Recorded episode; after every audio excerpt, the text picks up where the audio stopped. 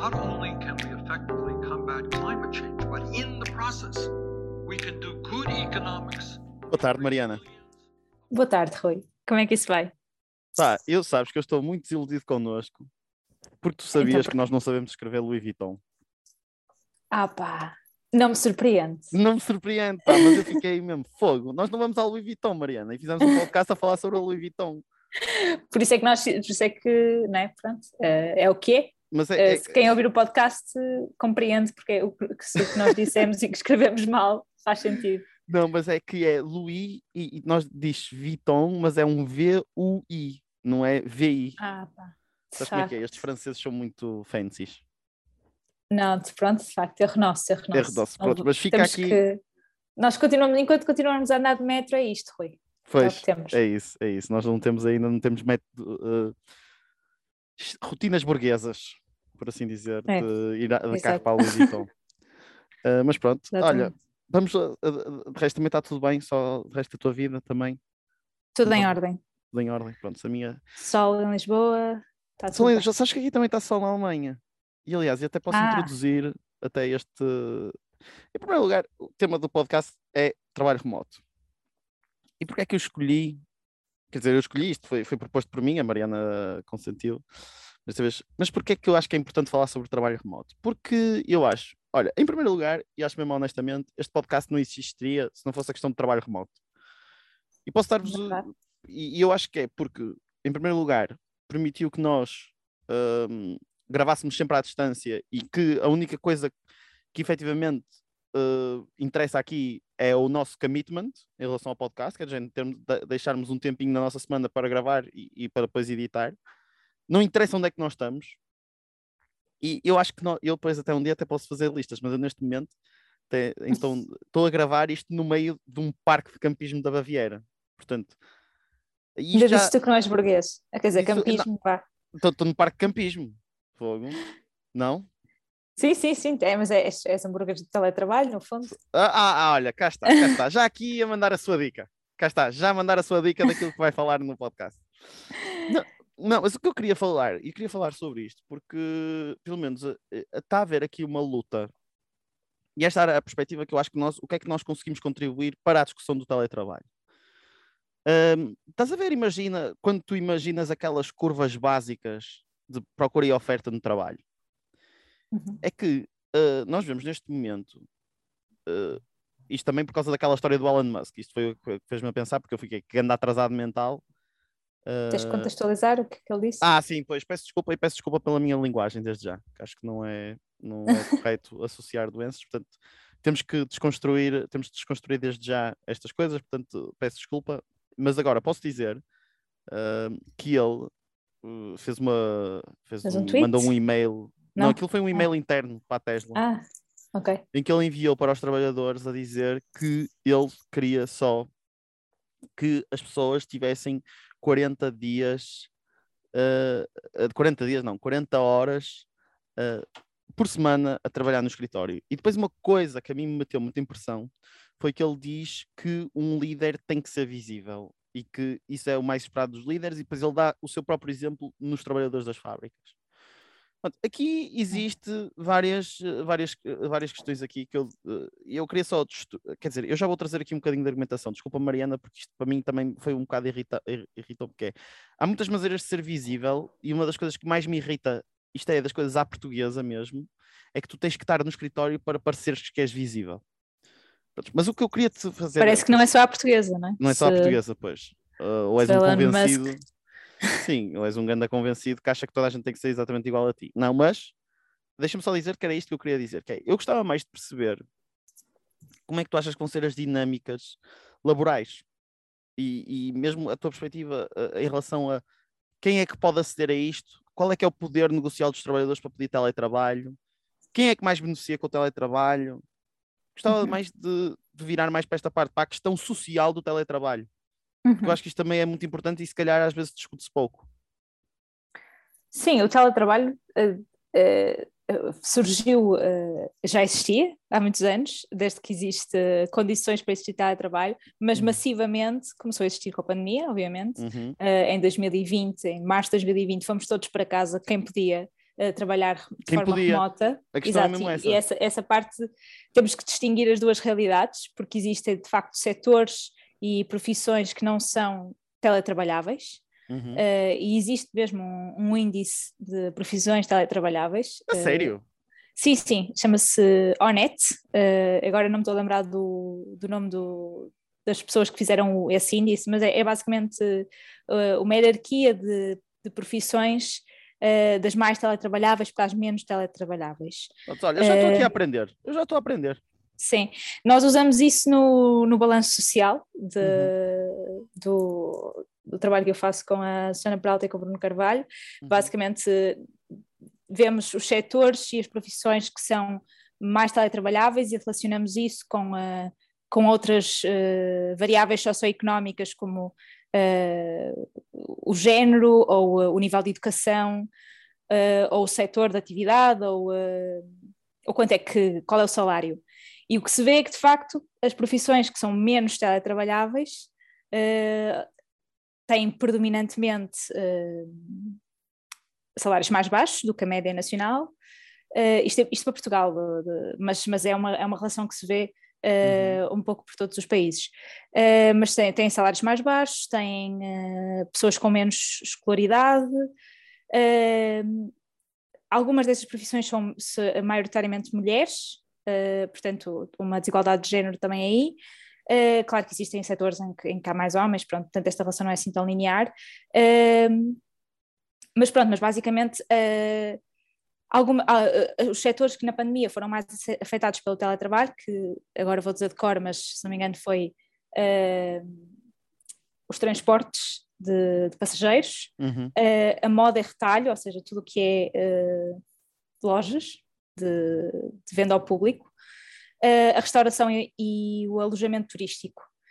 Eh, estes quatro setores eh, foram predominantemente afetados, são setores que não, não é possível fazer em teletrabalho, digamos Uhum. assim. Eh, e se formos ver quem são as pessoas que trabalham nestes setores, são estas pessoas que têm menos salário, que recebem menos, têm menos escolaridade também, normalmente, têm, eh, em muitos destes setores, tirando o transporte de passageiros em que há mais homens, nos outros setores predominantemente são mulheres, Uhum. Uh, portanto, houve aqui claramente, quando, quando fomos todos para casa, em 2020 e em 2021, um, houve uma clara distinção entre aqueles que estavam mais protegidos porque podiam continuar a trabalhar e outros que não podiam continuar a trabalhar e estavam dependentes de, uh, de, um, uh, de um layoff ou de, ou De uma ou- atividade ou- ou há- económica que depende de contacto presencial. Exato, exatamente. Ou, e portanto, ou é um layoff ou então foram despedidos e, e houve bastantes cortes nessa, nesses setores, eh, porque a atividade económica reduziu-se, pronto, obviamente, eh, que, é, que é lógico que aconteça.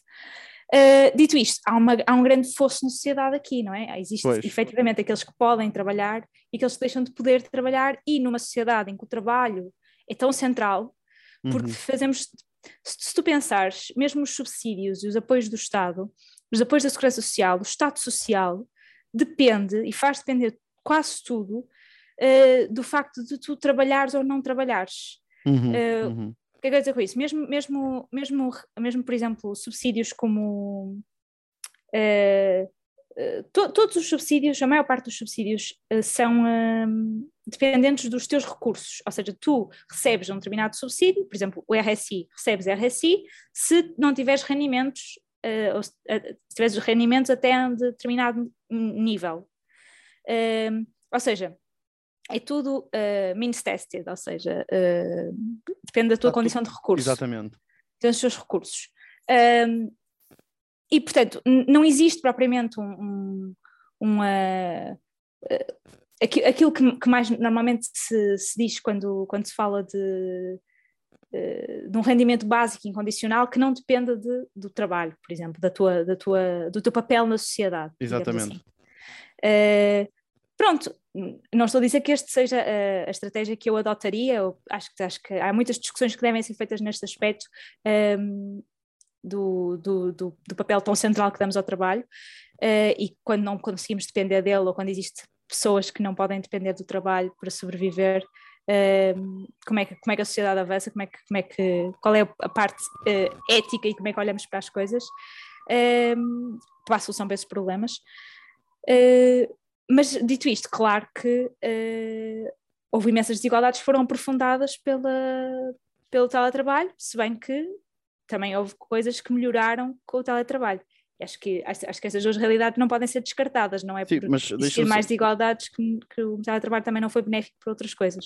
Para complementar só o que estás a dizer, eu estou a ver aqui um estudo da Francisco Manuel dos Santos, que eu já tinha visto e agora estou a ver em mais detalhe, que é que 45% dos portugueses nunca estiveram em teletrabalho durante a pandemia. Uhum. E eu acho que isso é um valor bastante forte, quando comparado aos 17% que estiveram sempre em teletrabalho. Uhum. E quando nós vemos isso, e depois existe aqui duas questões associadas a isso: é quais são as profissões que podem teletrabalhar, são posições normalmente mais associadas ao digital e normalmente mais bem remuneradas, e exatamente as, as profissões que não são uh, teletrabalháveis são aquelas que estavas a apontar, que são posições de uh, transporte de passageiros, embora tenham que ter formação. Uh, normalmente, não sei, não tenho a certeza que vou dizer, mas normalmente não é preciso curso superior, nem para ser vendedora de retalho. O que é que isto quer dizer? Sim, mas o transporte, o transporte de passageiros é, é aquele uh, outlier aqui que uhum. Eh, foi, foi dos setores mais afetados, mas, não, mas as, os, uh, as o perfil socioeconómico não corresponde tão bem a, uhum. a, como, como os outros da restauração, do alojamento turístico e, da, e do retalho. Pois, mas isso também aí é que está. Eu acho que aqui, uh, quer dizer, é, velho, é a velha questão. Eu, eu acho impressionante como nós já, já vivemos para aí 30 ou 40, quer dizer, eu ia dizer 30 ou 40, não, mas já vivo 20 e muitos anos e sempre o que eu vejo sempre é que para todos os problemas a resposta é a educação. Isto é, nós agora uhum. temos um novo contexto de teletrabalho, como é que tu resolves a questão do teletrabalho? Pá, as pessoas têm que ter mais formação para poderem se adaptar à nova realidade. Isto é, eras vendedora de retalho, agora vais ter que começar a vender online e, portanto, se calhar tens de fazer uma loja online. Não estou a dizer que essa pessoa tem que fazer, mas pelo menos dar os instrumentos para essa pessoa poder fazer. E isso é feito através de educação. Uh, e acho que é fundamental, se calhar aqui, uma medida mais estrutural e se calhar a médio prazo na vida, a médio prazo na vida, isto é, mesmo quando se faz políticas públicas, pensar neste valor que a educação tem, que muitas vezes parece que é, é como a saúde também, é que parece que são coisas que são um custo, quando na verdade são um investimento. Uhum. porque depois tens imensas externalidades positivas em relação a isso. Mas voltando só ao que eu queria dizer, queria falar de, só da questão do privilégio pelo menos na bolha em que eu sinto que me estou inserido, e provavelmente também diria pelas pessoas que nos ouvem neste podcast, porque isto é, basta só começar a pensar nas percentagens de ensino universitário, nas, percent uh, nas, nas percentagens que se tiveram em teletrabalho ou não, mesmo em Portugal. Portanto, uma pessoa só pertencer a estes 17% em Portugal, no qual foi possível durante a pandemia, e não sei qual foi o tempo que eles utilizaram, mas pelo menos enquanto estava o estado de emergência em vigor, praticar teletrabalho, isso quer dizer que uma pessoa já tá, era privilegiada naturalmente, porque o teletrabalho também implica que uma pessoa estava a receber o seu salário. E depois também existe aqui, nós vamos citar a grande Susana Peralta também, que há bocado já desta dica, não é? Já citei, né? Já citaste, já citaste, mas aqui fazer a menção, a menção muito importante, que é a famosa burguesia do teletrabalho. E até podemos revisitar um pouco, uh, poderia dizer que é achas que essas pessoas deveriam ter descontado mais durante a pandemia? Ou qual é que é o papel da burguesia do teletrabalho nesta, nesta dinâmica toda? Existe de facto uma. É difícil uh, de pôr as coisas nesses termos uhum. uh, de forma linear, ou seja, nem toda a gente que está, e foi por isso a polémica foi mais para aí, obviamente. Uh, não é possível dizer que toda a gente que está em teletrabalho uh, está bem por estar em teletrabalho. Muitas vezes até o teletrabalho foi uma coisa que dificultou a vida às pessoas por não terem condições em casa para fazer teletrabalho. Não, pois, e a questão do call, dos call centers, que se falou muito, era o grande argumento contra a Exato. Burguesia. Exato, exato. Existe, e existem profissões que, apesar de, ser, de, serem teletrabalháveis, não deixam de ter essas características socioeconómicas de, uh, de privação, uhum. muitas vezes. Uh, Portanto, que, podemos discutir se fará sentido uh, haver uma, um, uma forma mais redistributiva, mais progressiva uh, de, de, distribuir a, a, riqueza e o rendimento. Uh, acho que, de facto, a discussão do, da, da, redistribuição de rendimento não devia, ou seja, apesar de ser um, apesar de ser um tópico importante, uh, preferi, prefiro não me focar na redistribuição de rendimento uh, se não me focar na redistribuição de capital, ou seja, acho que uma não pode ser feita sem a outra. Uhum. Uh, e muitas vezes o que se fala é exclusivamente da redistribuição de rendimento, ou seja, quem ganha uh, salários e como é que podemos taxar mais o, os salários mais altos de forma a redistribuir mais, porque é mais fácil taxar salários, taxar rendimentos de trabalho, do que é taxar rendimentos de capital. Uh, porque o, capital é, um, é, um, é móvel, uh, é muito fácil de, de legalmente uh, encontrar esquemas que minimizem os impostos sobre capital. Portanto, tendo contas offshore ou tendo, ou tendo, ou tendo o capital investido no, em, em outros ativos, enfim, ou tendo fundações, existem muitas formas de, de planeamento fiscal orientadas para, para o capital que que dificultam uh, a recolha de a coleta de, de impostos de capital. Uhum. Agora, uh, acho que esse debate não deve ser de, se deixado de parte simplesmente porque é mais fácil taxar o trabalho. Uhum. Uh, pronto. Mas e, a, minha, a minha questão, só, é se tu me permites, é, eu, eu já no último podcast vi que tu falaste muito sobre esta dinâmica do capital e de haver mais um detentor de capital, mesmo durante a, mesmo por parte das, uh, isto é, dos, uh, dos trabalhadores, terem mais detentores de capital. Então a minha questão para ti é: tu achas que filosofias de vida eu sei que pode ser aqui um salto, mas tu vais perceber a pergunta provocatória que é tipo aquelas coisas tipo do FIRE, do Financial Independence Retire Early, podem se enquadrar nesse tipo de filosofia? E porquê que eu faço esta pergunta? Porque esse tipo de filosofia o que diz é que tu deves começar a investir o capital o mais rapidamente possível, o mais rápido na tua vida, para depois, a partir de certa altura, tu ficares só com rendimentos de capital e é não ficares completamente multimilionário, mas conseguires fazer uma vida confortável uhum. em relação a isso. Portanto, tu dirias que isto seria uma boa filosofia adaptada a essa questão que tu falas de, de detenção de capital por parte dos trabalhadores? Ou seja, se eu, se eu, se eu acho que os trabalhadores comiam, deveriam pensar nesse, nesse planeamento fiscal eh, de forma a minimizarem os seus impactos, de uh, alisarem o seu consumo no futuro. Sim, sim, basicamente maximizarem a sua, haver uma utilidade mais intertemporal. É, é assim, eu, eu, eu acho que uh, o nosso propósito de vida não deve, de uma forma mesmo filosófica, o nosso propósito de vida não deve ser a maximização do, do individual por exclusivo uhum. uh, do bem-estar individual exclusivamente. E infelizmente uh, há, cada vez mais há uma tendência, especialmente com a entrada nos últimos 20, 30, 40 anos, o que tem acontecido é uma tendência para o individual e para, e para, e para uh, continuarmos a, a, O Estado existe, mas existe por uma forma de viabilizar os mercados. Uhum. Uh, e os mercados são vistos como algo que não sendo perfeito, é a melhor forma que temos de ter a melhor informação sobre os preços e as vontades individuais de cada consumidor e de cada produtor, uhum. uh, e que, portanto, deve ser protegido. E o Estado existe como um garante uh, desse mercado. Uhum. Uh, e com a entrada do, das novas tecnologias, da, de, de, de, toda, de todo o desenvolvimento tecnológico que se veio a verificar nos últimos, principalmente nos últimos 20 anos, começas a ver formas de, uh, de mercados cada vez uhum. mais elaborados, é? o mercado financeiro, uh, a financiarização de, de, de tudo, num plano completamente à parte do que é a realidade. Portanto, não, não é nada que seja produtivo, simplesmente é especulativo, as pessoas compram e vendem um, ativos financeiros Uh, e conseguem algumas enriquecer, outras perder muito dinheiro, mas... Exatamente, eu ia dizer mesmo isso pela especulação pura, não, aquilo não, não tem nenhum, nenhuma ligação à realidade, não há nada que, que, que exista e que melhore por, pelas aquelas transações estarem a ser feitas. Uh, e o Estado uh, existe para, para, que esse, para que uma das funções do Estado é garantir os direitos de propriedade individual, as, as, as patentes, tudo isso, uh, de forma a que os mercados funcionem da melhor maneira possível. Um, Dito isto, acho que uh, as nossas decisões individuais são, uh, obviamente, uma coisa, por exemplo, o planeamento financeiro que eu possa fazer ou que tu possas fazer da tua vida, não tem, desde, imagina, desde que não prejudique ninguém, não, vou, não é por eu fazer uma, sei lá, não sei, agora não estou não me estou a lembrar de nada, mas. Uh... Poupares dinheiro e investir em ações. Exato.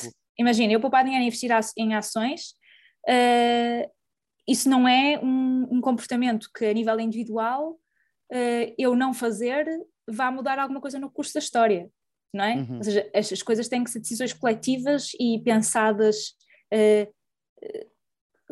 de uma forma que saiam do campo das ideias e, uhum. e, passem para a prática. O que aconteceu nos últimos 40 anos é que aquela ideia, aquelas ideias que saíram do plano das ideias uh, foram as ideias ditas neoliberais um, que, que, incentivam este, este tipo de, de, mercados especulativos, de, que, que, valorizam o capital por ser uma forma de. Uh, de acumulação, de acumulação de riqueza. É? Sim, mas, mas deixa-me só aqui pegar na questão do, do teletrabalho novamente para pensar, porque tu disseste. Portanto, o trabalho coisas... é uma mercadoria neste momento. Percebes? É, não, é, não é, é e é... Ou seja, não é uma. Não, uh, o, mas o, o trabalho, se tu pensares, tu chamas a tudo capital, que é capital humano, uh, mesmo, mesmo o trabalho é capital humano. Exatamente, pois é, então é capitalismo, portanto vivemos no sistema é, capitalista. Exato, exa exatamente. Não, mas deixa só, mas se calhar a dinâmica que eu acho que pode ser interessante, quer dizer, é uma dinâmica interessante e é má, porque pegando na questão individual, pegando em dois pontos daquilo que tu falaste, que é, em primeiro lugar, na questão individual-grupo e depois na questão capital-trabalho. Pegando na questão individual-grupo, eu acho que o teletrabalho uh, vem individualizar ainda mais a tua vida, porque uma das grandes consequências e por sim, acaso, sim. De, uma das grandes consequências é que se estás a teletrabalhar, estás em casa, não estás a socializar tanto. E aliás, até há. Eu vi um seminário há pouco tempo, muito interessante mesmo. Era um professor uh, de Stanford, por acaso, que agora tinha, estava a desenvolver uns trabalhos muito sobre isso, até sobre o decorrer da pandemia. E uh, eu achei mesmo engraçado, porque ele, aquilo era para uma apresentação de meia hora e aquilo era só benefícios, uh, era só benefícios de teletrabalho. E depois uh, uh, ele perguntava às pessoas porque é que as pessoas queriam ir, para o, queriam, ir, uh, queriam ir ao escritório. E a razão principal era socializar, puramente. E acho muito interessante esta uhum. dinâmica uhum. em que o ser humano muitas vezes tem uma tendência a ser individual, mas a socialização é uma tendência natural. E aliás, até o modelo que estava a ver melhor era três dias de teletrabalho, dois dias, também depende, depois depende do setor, depende dessas questões todas, mas era três dias de trabalhar, três, dois, dias, dois dias presente. E depois ainda vem a questão se tu, depois por causa das dinâmicas, se, era, se imagina que as pessoas, ao mesmo tempo que queriam decidir, eu achei isso mesmo engraçado, que era, ao mesmo tempo que as pessoas diziam que queriam decidir os seus dias, o maior fator que fazia com que elas fossem para o escritório eram as pessoas que estavam lá. Portanto, isto são coisas que são completamente uhum. incompatíveis, no sentido em que as pessoas, ao mesmo tempo, querem ter a liberdade de escolher os dias, mas se toda a gente tiver a liberdade de escolher os dias, tu depois não vais ter aquilo que tu mais queres no, no que tu mais queres para ir trabalhar presencialmente, que é a socialização com as pessoas. Porque se não for marcado entre as pessoas, ninguém vai na altura certa. Uhum. E aqui eu acho que em esta dinâmica do individual grupo está também um bocado relacionada. Ah, pois só para uhum. dizer, os grandes benefícios do teletrabalho é principalmente o tempo que tu ganhas, principalmente ao nível de commuting, Uh, que é, porque tu a nível de commuting, isto é, a tua deslocação para o teletrabalho, no mínimo, eu até diria vivendo mesmo perto, é tipo meia hora, porque depois inclui tu teres que vestir, tomar um pequeno almoço, tomar banho, não sei o quê, tipo, uma pessoa quando está a teletrabalhar, levanta-se para, para, o computador. E depois existe também aqui uma questão que eu acho também muito relevante antes de passar para o capital e para o, e para, para o trabalho, que é a questão que eu acho que o teletrabalho obriga as organizações a olharem para os resultados e não a obrigarem para o processo. Isto pode ter coisas boas e pode ter coisas más, porque eu acho que o processo é muito importante para ter resultados, mas uhum. não se faz a coisa típica à portuguesa, que é, não é.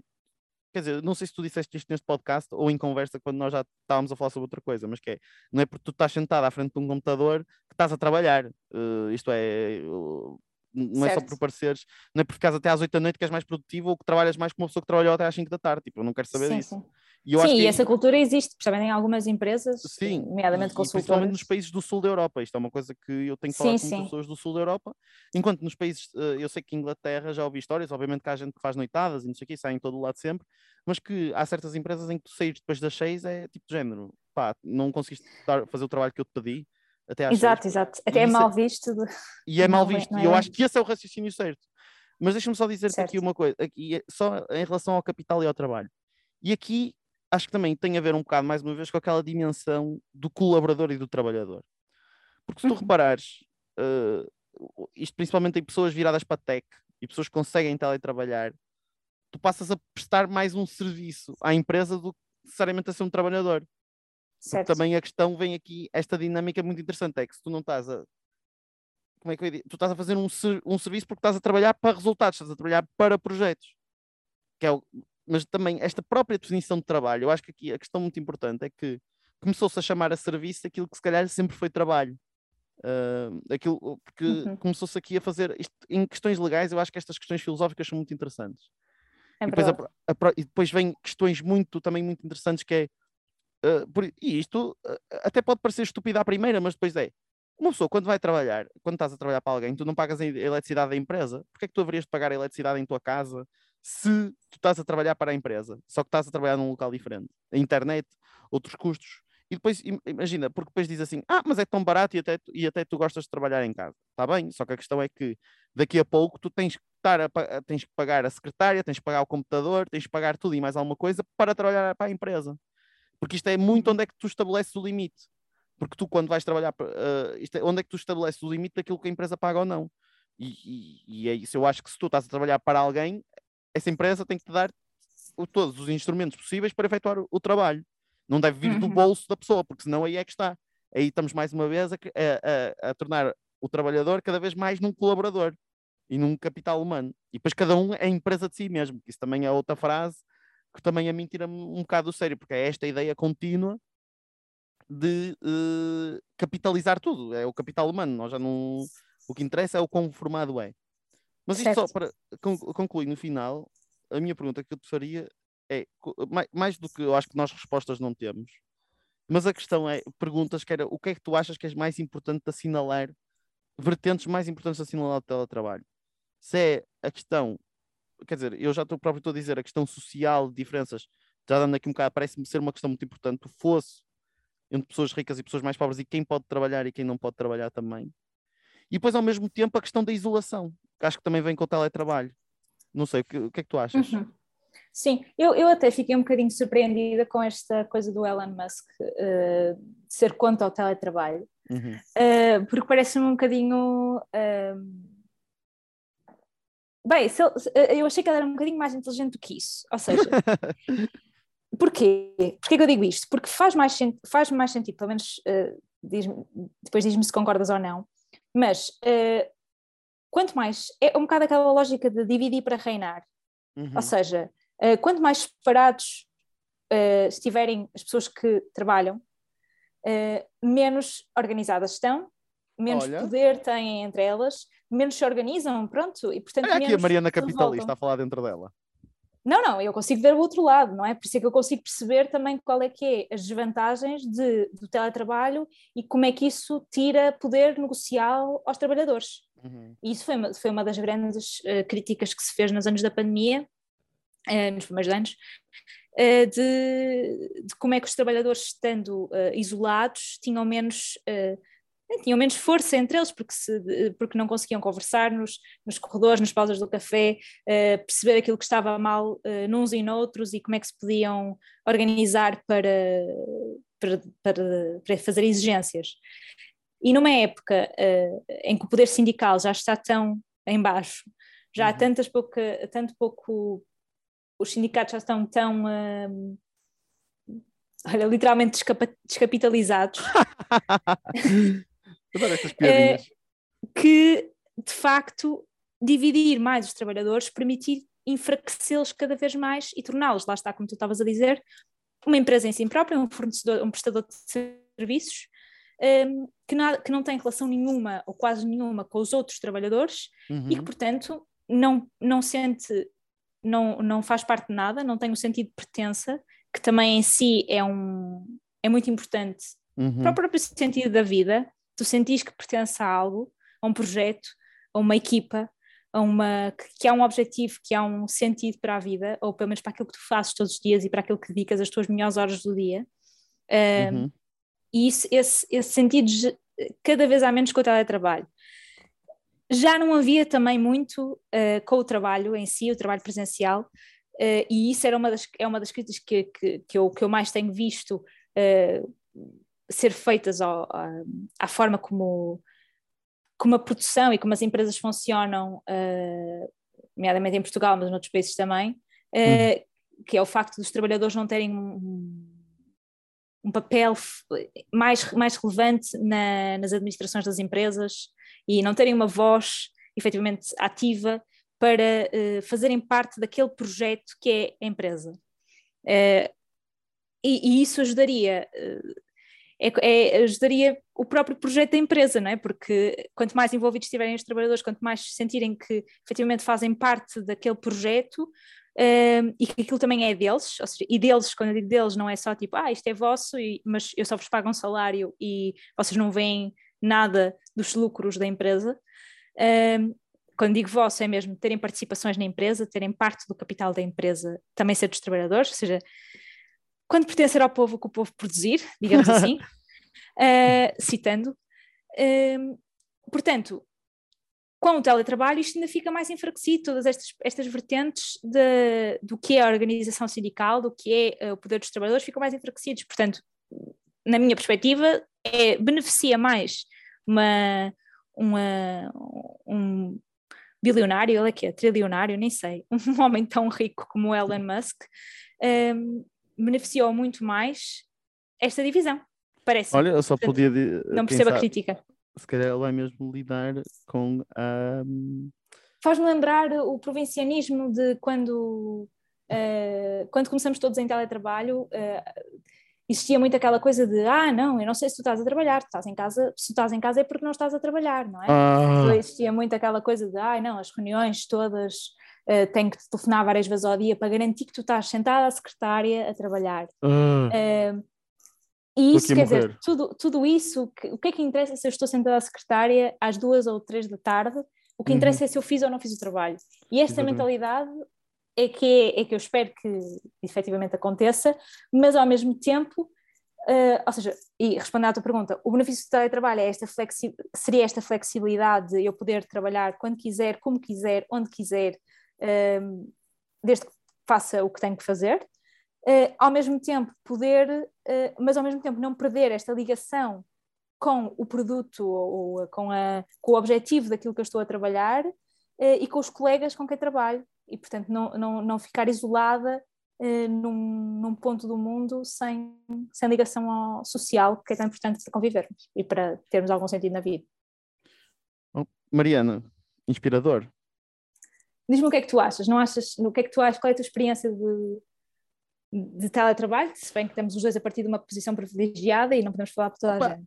Nós temos que terminar por causa de tempo, mas eu vou dar aqui a minha resposta muito rápida, que é por exemplo, na minha experiência profissional, eu tenho gostado muito de fazer um híbrido entre os dois.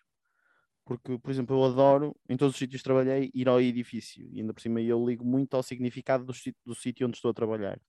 Portanto, naturalmente gosto de entrar e de ver edifícios bonitos. Se eu estivesse a dizer bonitos, que refletem uma mensagem, que refletem uma ideia e que é muito importante. Mas também, por outro lado, acho fundamental, por exemplo, a flexibilidade para a vida diária. Isto não tão metafísico e social como tu, de maneira mais, mais terra a terra. Por exemplo, adoro o facto de, por exemplo, se eu tenho que fazer mudanças ao final do dia, se calhar em vez de, se eu estivesse a trabalhar, tinha que ficar até às seis e depois tinha, isto é, chegar a casa, não sei o quê, se calhar uh, oriento o meu trabalho para poder apanhar, para poder acabar o que tenho a fazer naquele dia, por exemplo, três, quatro, ou se calhar até trabalhar mais no dia a seguir ou no dia anterior e depois poder fazer essas mudanças mais cedo.